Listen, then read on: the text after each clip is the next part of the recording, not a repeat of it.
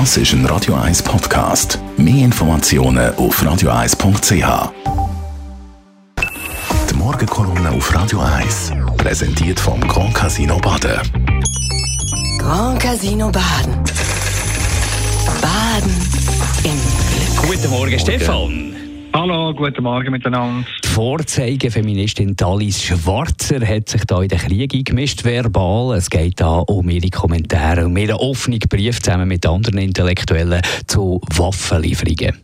Oh, absolut. Ja, dass Talis Schwarzer zu fast allem etwas sagen hat, habe ich mich langsam daran gewöhnt. Aber dass sie jetzt auch noch im Krieg in der Ukraine ihre, ihre Besserwisserei verbreitet, ist doch unerträglich. Aktuell tingelt sie von einem Interview zum nächsten und erzählt ihre Sicht vom Ukraine-Krieg. Und manchmal kann man nur den Kopf schütteln. In einem Video bei der Tageszeitung Welt hat sie die Ukraine immerhin ein Land in Europa allen Ernstens mit Ungarn verwechselt. Und am Samstag hat sie dem ukrainischen Präsident geraten, er solle sich endlich mäßigen und mit seinen Provokationen in den sozialen Medien aufhören. Ich vermute, dass die Schwarze mit Provokationen den Widerstand gemeint hat, wo der Zelensky und sein Volk im Angriff aus dem Osten entgegensetzt. Und schließlich hat Schwarzer in einem offenen Brief, du hast es gesagt, Marc, zusammen mit weiteren Linksintellektuellen gefordert, Deutschland dürfe ja keine schwere Waffe in die Ukraine liefern, weil das nur den Putin provozieren würde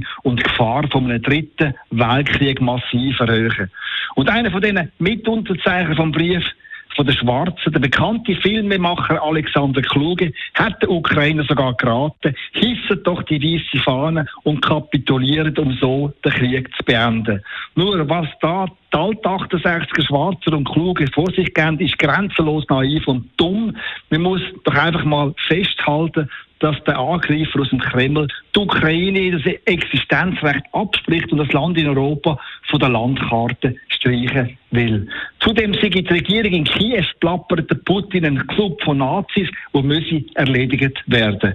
Es ist eine krude Weltsicht, die hier verbreitet wird, gespickt mit Lügen vom Strübsten. Das aber kann Alice Schwarze mit ihrem Wahnsinn nicht bremsen. Und mir, was mir da dabei noch zu denken gibt, Schwarze hat in Deutschland noch immer eine Fangemeinde und die ist in den letzten Tagen sogar noch angewachsen.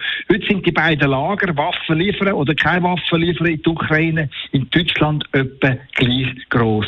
Und das ist in meinen Augen höchst bedenklich. Ich bin nämlich absolut überzogen, der Putin und sein Terrorregime wird man nicht mit weißen Fahnen und mit Freundschaftsgesten in die Schranke weisen. Nein, der Diktator im Kreml versteht nur eine einzige Sprache und das ist die von der glasklaren Antwort. Und da gehören ganz sicher schwere Waffen dazu. Es ist nicht die unsägliche Schleimerei von der Schwarzer und ihren neunmal klugen Linksintellektuellen, wo der Putin und seine Kriegsmaschine stoppen werden.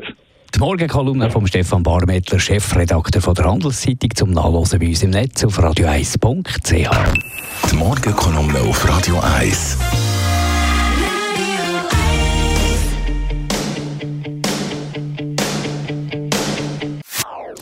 Das ist ein Radio 1 Podcast. Mehr Informationen auf radio1.ch.